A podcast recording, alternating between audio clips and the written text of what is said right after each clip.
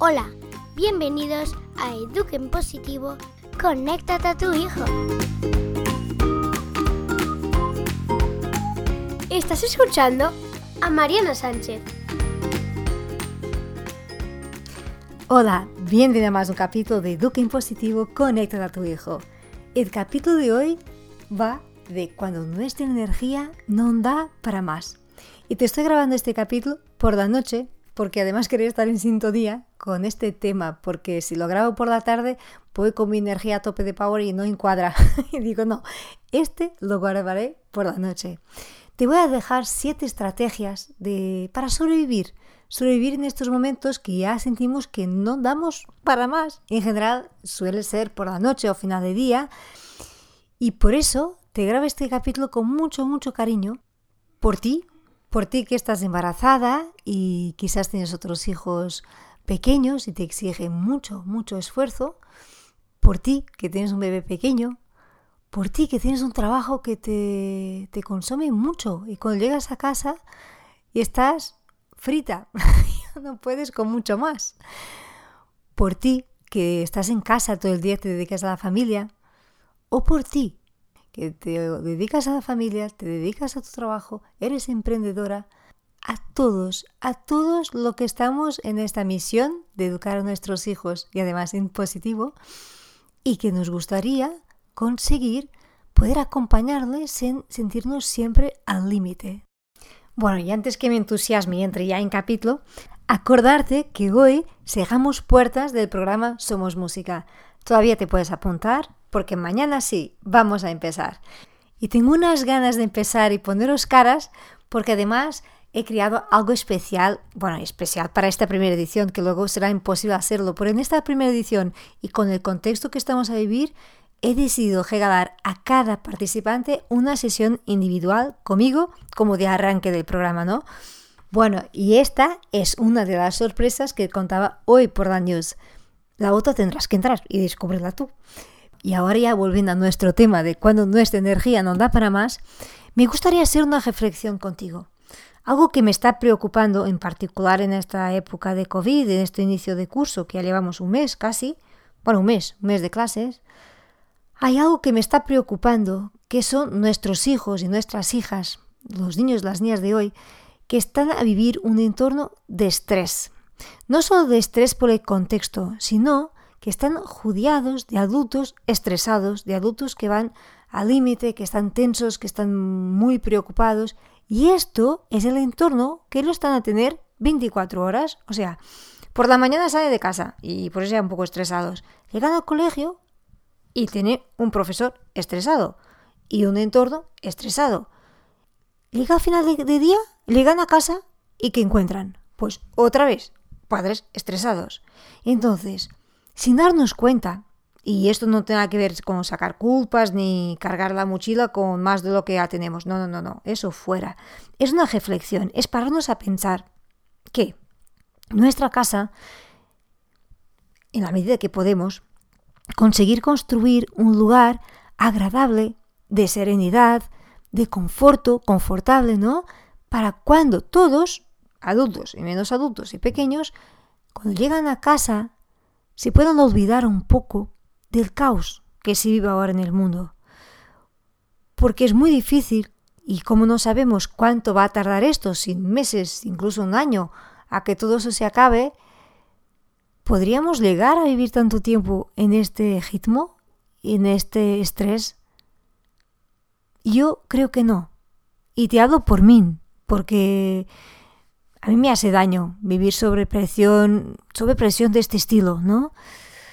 Y me hace daño ver los niños a sufrir el estrés de los adultos. Entonces, me gustaría dejarte esta sugerencia, en la medida que podemos, en la medida que puede cada uno en su casa, en su realidad, intentar hacer de nuestras casas un puerto seguro, un puerto de serenidad, un puerto donde haya más armonía y menos ruido, y que nosotros como padres, en la medida que podemos, como ya te decía, construir y aportar para eso. Y por eso el capítulo de hoy. Y por eso me gustaría darte estas siete estrategias, de compartirlas contigo, de cómo actuar cuando ya no podemos más. Porque sin querer, vamos a pasar muchos días por estos de no poder con más energía.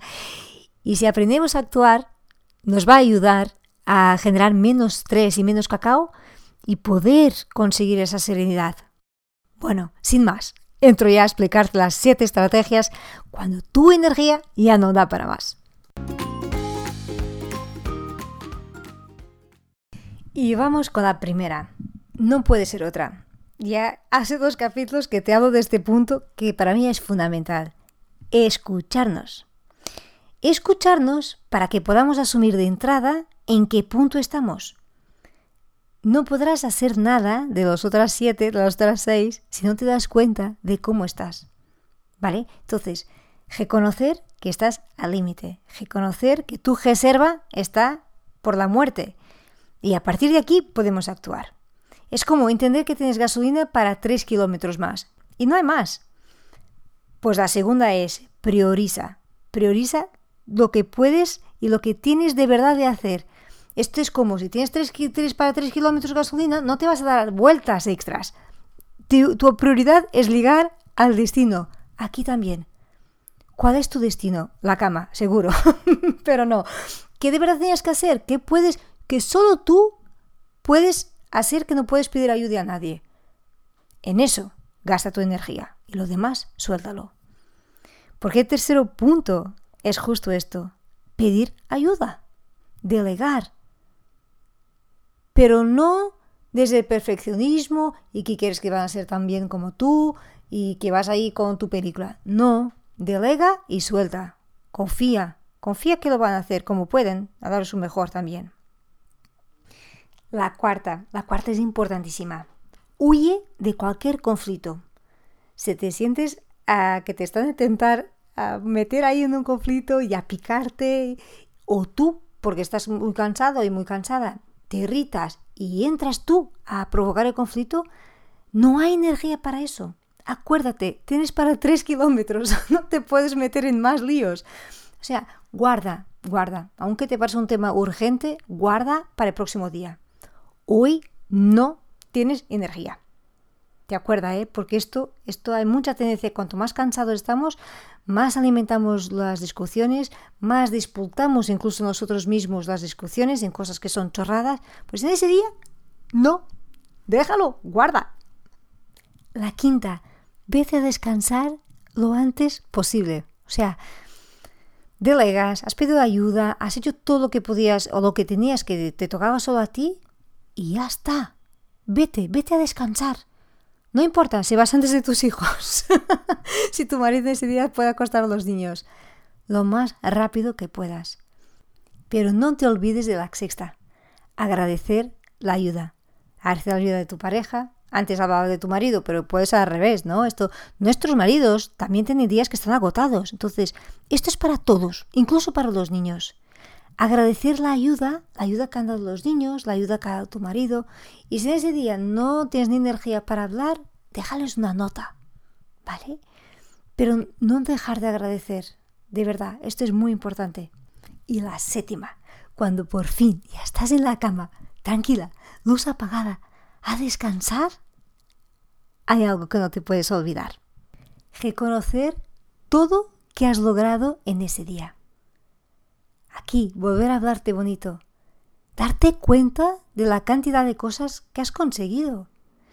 Y no dar voz a lo que no has llegado, a lo que no te ha salido bien, a lo que has dejado por hacer, porque tenemos mucha tendencia a dar eh, voz, ¿no? A este rum, rum, rum, rum, que debería estar acostar los niños, que, que mal que no estoy ahí.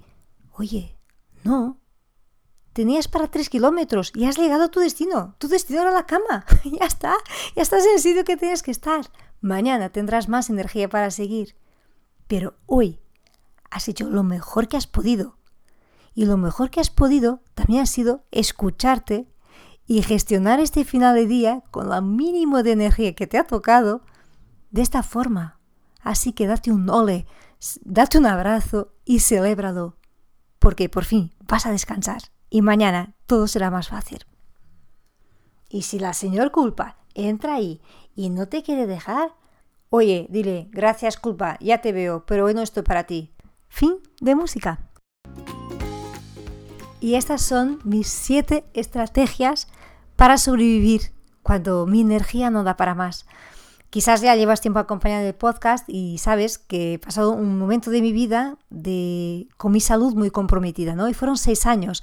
Y en esos seis años tuve de aprender a gestionar mi poca energía. Y esas estrategias que te las comparto hoy con todo mi cariño, fueron estrategias que he utilizado yo a lo largo de ese tiempo. Y hoy, en pleno COVID, en pleno tener una bebé pequeñita, tener un proyecto que estoy emprendiendo con todo mi amor, pues llego muchos días así. Y si no fueran esas siete estrategias, te digo que no, no sé cómo estaría. Por eso, por eso me hace mucha ilusión poder compartir, porque creo que de verdad si las podemos aplicar, si nos acordamos de ellas sobre todo, eso nos ayuda que lo ambiente que creamos en casa, como te decía, sea de más serenidad, porque en general son estos días que no podemos con nada, que nos montamos más cacao, que nos irritamos más, que generamos más discusiones y son estos días que debemos cuidar todavía más. Y hasta aquí el capítulo de hoy.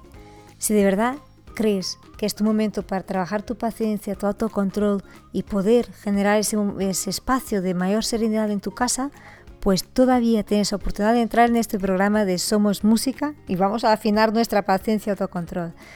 Y acuérdate de abrir la news de hoy porque tienes un regalo especial y no lo puedes perder. Si no te llegas, está en spam, en promociones, escríbeme marianasanchezpodcast.com. Bueno, si este capítulo en particular te ha resultado útil, te parece que va a ayudar a otros padres, a otras madres que también van al límite como tú, como yo, pues compárteles, compárteles por WhatsApp, por Telegram, por donde sea, para que pueda llegar a más personas y que pueda ayudar a más familias a estar en esta sintonía y esta serenidad que hoy en día nos hace tanta falta. Y ahora sí, te dejo un fuerte abrazo, te deseo un buen fin de semana y nos vemos el próximo capítulo. Gracias por estar aquí.